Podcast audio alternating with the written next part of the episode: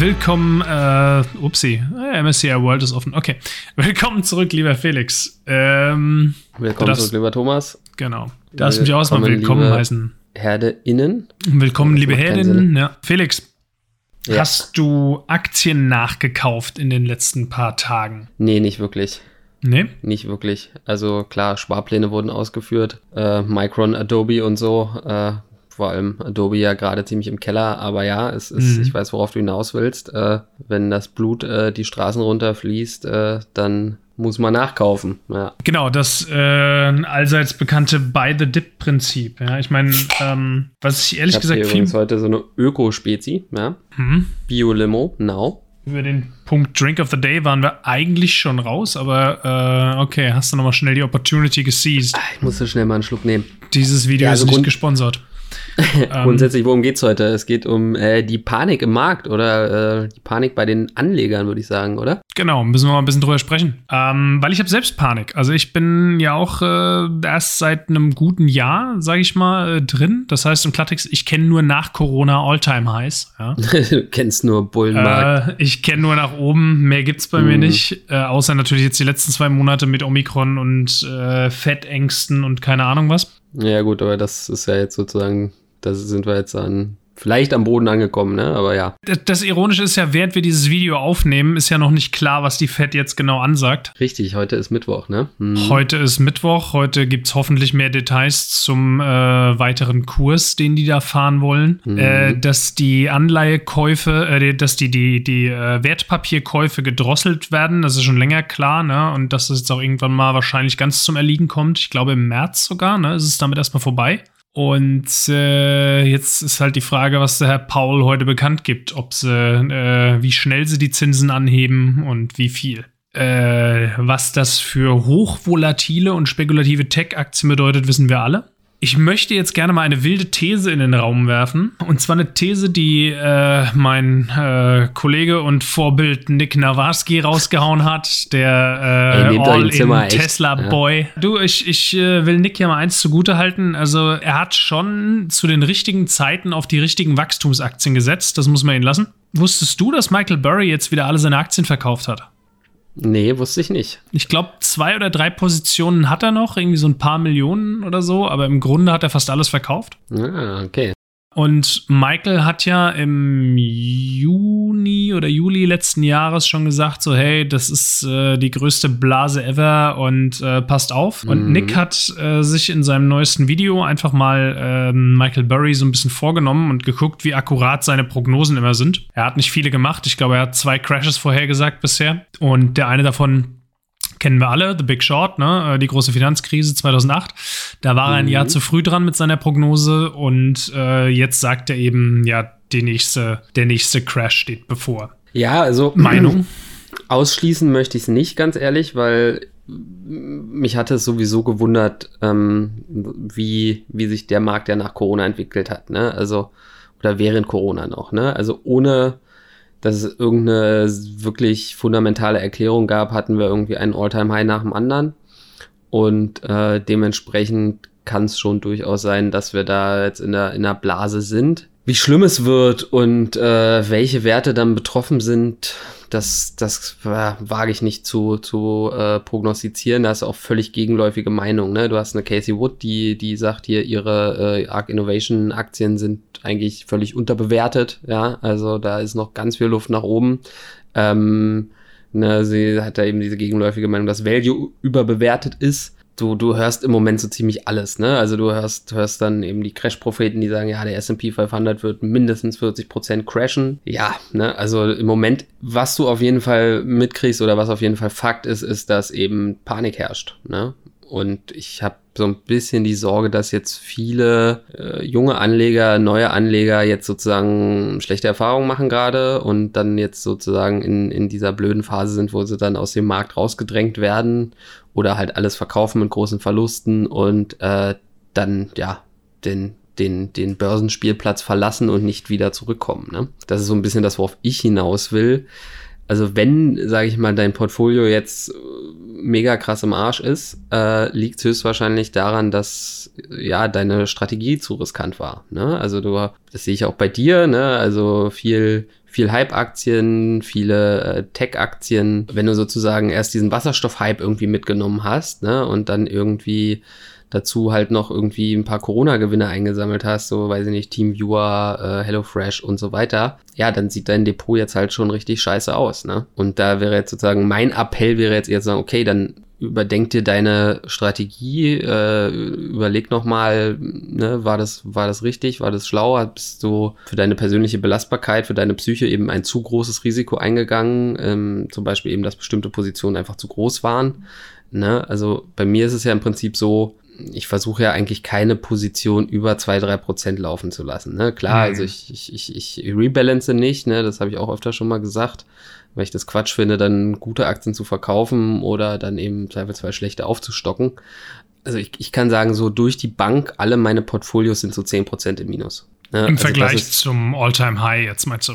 Genau, ja, mhm. oder im Vergleich zu vor sechs Wochen. Ne, dementsprechend ist es für mich sehr leicht verkraftbar, was jetzt im Moment gerade passiert und was mhm. natürlich noch on top kommt. Ich bin 36, ich habe jetzt nicht vor, äh, übermorgen in Rente zu gehen oder ich brauche dieses Geld jetzt nicht. Also selbst wenn wir jetzt 18 Monate Bärenmarkt sehen, was schon eher eine relativ lange Phase ist, ist es halt so. Ne? Dann habe ich eben Zeit nachzukaufen und sehe das dann eher entspannt. Ich sage jetzt mal, klar, techlastige Depots ne, haben jetzt gewaltig auf die Fresse gekriegt, das ist klar, das habe ich auch gemerkt. Ich habe ja auch zum Glück schon in den letzten Monaten dann doch eher Value- und Dividendenkäufe gemacht. Aber ist natürlich noch eine Menge Tech-Schrott drin. Der Punkt ist, nochmal um zurück den Bogen zu Nick zu schlagen, ja, seine These ist ja, das, was wir jetzt sehen, ist im Grunde nur ein Vorbote, ist im Grunde nur so eine kleinere Korrektur, ja, die so ein bisschen diese Panik da ist dann auch so eine gewisse Menge an Vernunft eigentlich schon mit drin. Ne? Also die Leute sehen, okay, der Markt ist überbewertet, ist aufgeblasen,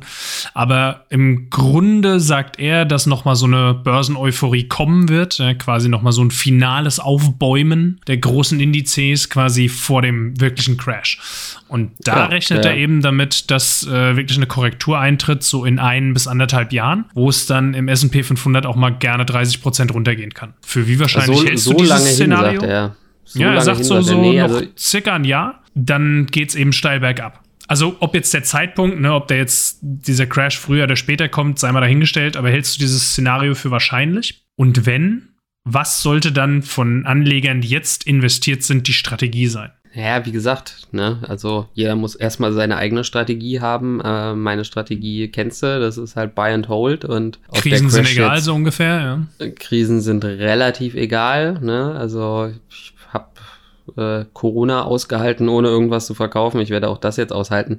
Selbstverständlich hätte ich vor drei Wochen alles irgendwie verkauft, hätte ich überall Stop-Losses äh, engmaschig äh, gehabt, dann könnte ich, könnte ich jetzt dann billig einkaufen oder würde jetzt eben auf dem Haufen Cash sitzen und eben abwarten, was dann noch jetzt passiert. Aber dafür, dafür fehlt mir irgendwo die Zeit. Das wäre sicherlich besser, aber äh, die Gefahr, dass ich dann eben den Einstieg wieder verpasse, ist für mich größer und der, der Aufwand, ne, also ich meine, ich habe jetzt bestimmt 60, 70 Positionen. Das dann eben alles irgendwie zu verschachern, ist halt, ja, ne, auch Aufwand. Ne? Und dann zahle ich wieder Steuern auf die Gewinne und so weiter und so weiter. Also das sind ja auch Faktoren. Ne? Ja, ja das, das, ist also klar, ne? wenn du sowieso so eine langfristige Buy-and-Hold-Strategie verfolgst, dann ist es, glaube ich, Quatsch. Aber ich denke mal, gerade viele junge Anleger und viele neue Anleger, wie ich zum Beispiel, haben jetzt halt auch viele Tech-Positionen, viele spekulative Werte im Depot. Macht es Sinn zu sagen, okay, ich behalte jetzt meine in Anführungsstrichen Value-Aktien oder die ganzen Dinge, wo ich sage, hey, die gibt es auch in 20 Jahren noch, selbst wenn das jetzt aktuell noch eine spekulative Aktie ist. Weil ich sag mal, jetzt bei einem Tesla oder einem BioNTech oder sowas, die so eine gewisse Marktposition sich erarbeitet haben, kann man davon ausgehen, dass die jetzt auch eine Krise überstehen. Zwar mit halt gewaltigen halt Kurseinbrüchen. Geld, ne? Die verdienen halt auch Geld. Ne? Die verdienen also, halt auch Geld, das richtig, ist entscheidend, äh, ja.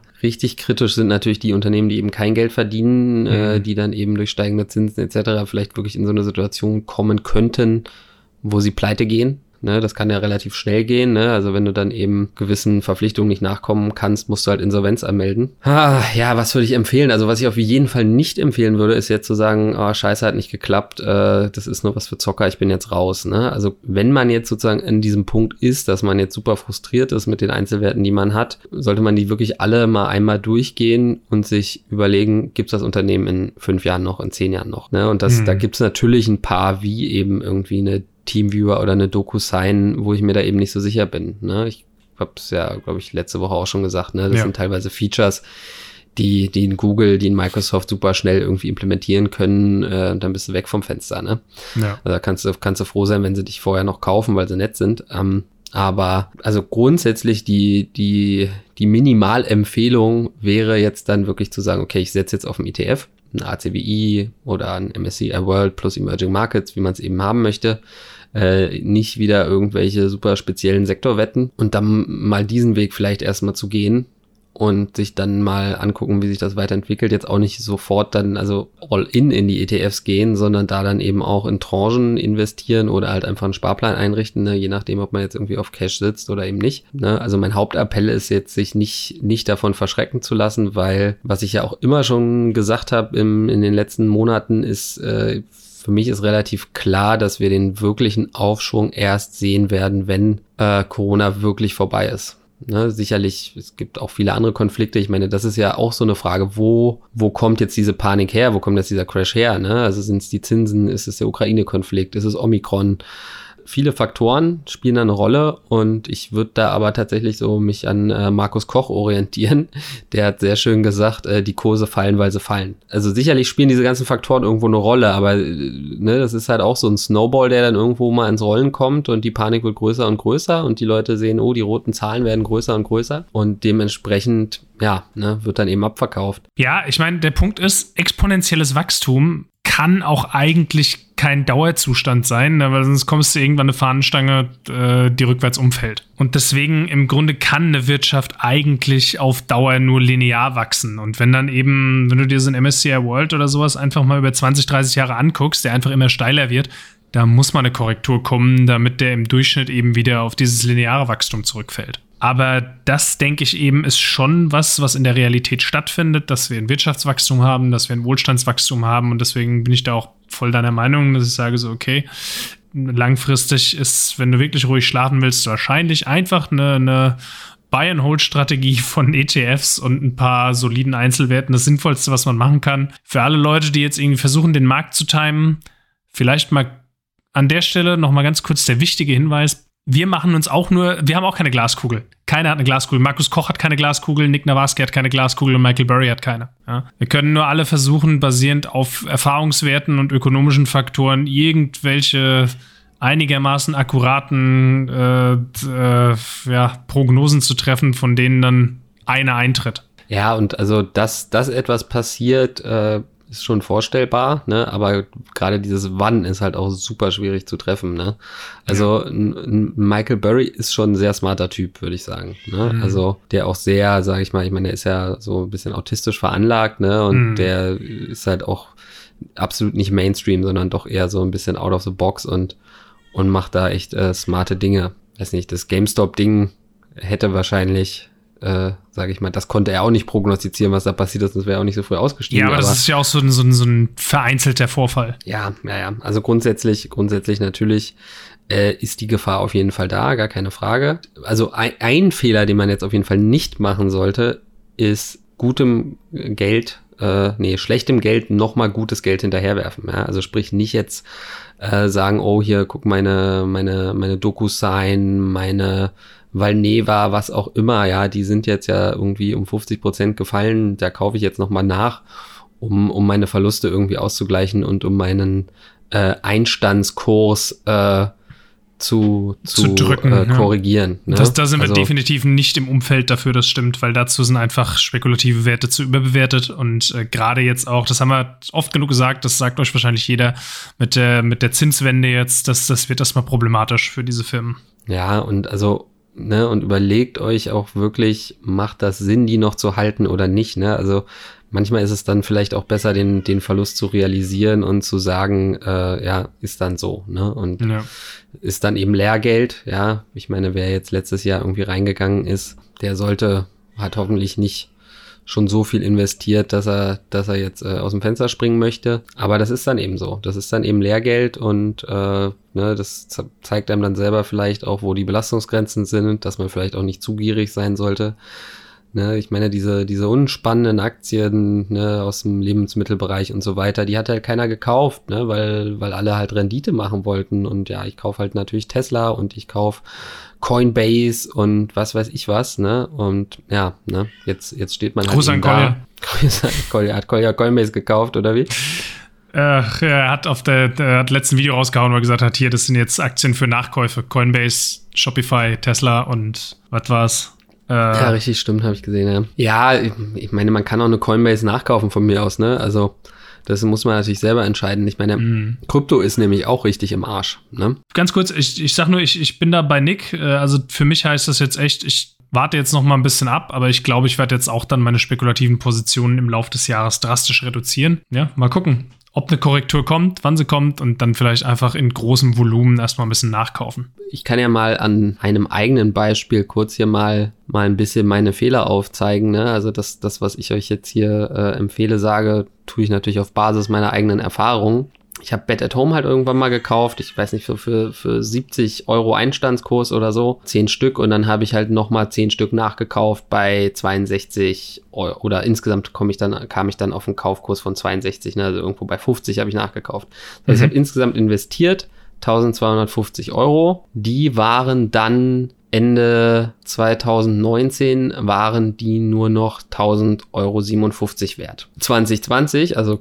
kurz vor Corona, wenn ich mich jetzt nicht irre, ne? Mhm. 31.12.2020 waren sie noch 638 wert. Ja? Also 31.12.2020 war nach Corona. Genau, also in Corona ordentlich runtergebügelt. Ich meine, ne, es gab wenig Sportveranstaltungen und so weiter und so fort. Ende 2021 sind es noch 259 Euro. Also da habe ich mal so, mal so locker mal so 1000 Euro in den Sand gesetzt. Und das ich sieht auch nicht so aus, als kommen die so schnell wieder. Nö, ne, also es gibt, es gibt nichts, was irgendwie dafür spricht, dass die, dass sie sich erholen. Ich meine, sie zahlen eine relativ gute Dividende, ne? Also ich habe insgesamt jetzt äh, auf diesen Einstandskurs eben 8,35 Prozent äh, Dividende schon rausgezogen, was in Summe, ja, genau, was in Summe eben 104 Euro sind, ne? Aber gut, sitze ich immer noch auf 900 Euro Verlust. Äh, exakt. Ne? Also das ist, das ist auf jeden Fall, ja, so ein Punkt, wo ich eben gelernt habe, okay, nachkaufen ist scheiße und ne, im Endeffekt wäre ich da auch besser gefahren, wenn ich mich da eben 2020 äh, irgendwann von getrennt hätte mit, mit dem Verlust. Ne? Only losers, average losers. Ja, ganz genau. Ja, ja halt ich meine, grundsätzlich kann man jetzt hier hunderte äh, von, von Phrasen dreschen, ne? Ich meine, auch der Kryptomarkt ist ja ziemlich äh, abgerauscht. Aber da kann ich jetzt nur sagen, behaltet die Diamond Hands und äh, starke Nerven und im Zweifelsfall, ja, geht ruhig mal über euer Portfolio drüber, guckt euch das genau an, was da drin ist. Und wenn ihr dann aber irgendwie an dem Punkt seid, wo ihr sagt, okay, jetzt bin ich fein damit, dann nehmt euch halt mal zwei, drei Wochen Auszeit von der Börse, dann guckt halt mal nicht rein. Ne? Ist nicht ja. so einfach, aber zur Not einfach mal die äh, Trade Republic App löschen oder äh, was auch immer irgendwie blockieren, äh, aus den Favoriten entfernen und so weiter, so dass man da dann erstmal ein bisschen Abstand gewinnt. Es ist wichtig, dass man die Lehre mal lernt, dass es eben nicht immer nur nach oben geht und merkt euch, if it's good enough to screenshot, it's good enough to sell. Ne? Irgendwann auch mal die Gier einfach zurückfahren und sagen, hey, ich bin 200% im Plus ich nehme mal Gewinne mit. Warum soll es noch weiter hochgehen? Klar, kann es, muss es ja. aber nicht, wie jemand ja, bei Bet at Home ganz Fall. gut zu sehen ist. Ja. Gut, cool. Dann war's das. Ich würde gerne noch kurz einen Shoutout an äh, Gelidus, einen unserer treuesten äh, Zuschauer, äh, rausgeben. Ich habe mir die Videos angeguckt über, über diese äh, Trading School äh, ganz spannend, ne? Also wer sich fürs Trading interessiert, da gab es mal von der BBC so ein, ja, so ein Reality-Format, wo, wo so ein Goldman Sachs-Investor Lax Van Dam, ja, geiler Name schon mal, eben eine Million Dollar an acht Randoms gegeben hat und die durften dann damit traden und so. Also er wollte beweisen, dass jeder traden kann, sozusagen. Fand ich ganz spannend, findet er bei YouTube. Bin da wieder das Rabbit Hole sowas von runtergegangen, ne? Da gibt's noch so einen anderen Typen, Anton Kryl, der da eben auch ein Goldman, ein Goldman-Dude und ist auf jeden Fall nicht unspannend, auch was da so für Typen sind und so, ne? Also, die sind sehr gestreamlined, hat man so das Gefühl. Und wirklich Spaß im Leben haben die irgendwie nicht, habe ich so den Eindruck, ne? Die haben zwar wahnsinnig viel Kohle, aber so wirklich so der, der Sinn und der Spaß im Leben bleibt irgendwie auf der Strecke. Ne? Mhm. Also auch wenn du diesen Job halt nur sieben, acht Jahre machst oder so und dann deine 10, 20 Millionen rausziehst, ja, das äh, verändert dich halt trotzdem. Ne? Und mhm. was machst du dann und so, ne? Also Aber auf jeden Fall, ja, danke dafür, äh, war sehr interessant. Findet da bei YouTube, wie gesagt, äh, Lex Van Damme Million Dollar Challenge oder irgendwie sowas. Ja, irgendwas, Lex Van Damme Million Dollar, dann findet man's. Alles klar. Cool. Dann danke für eure Zeit, würde ich sagen. Und? Danke für eure Zeit. Bye, bye. Ciao.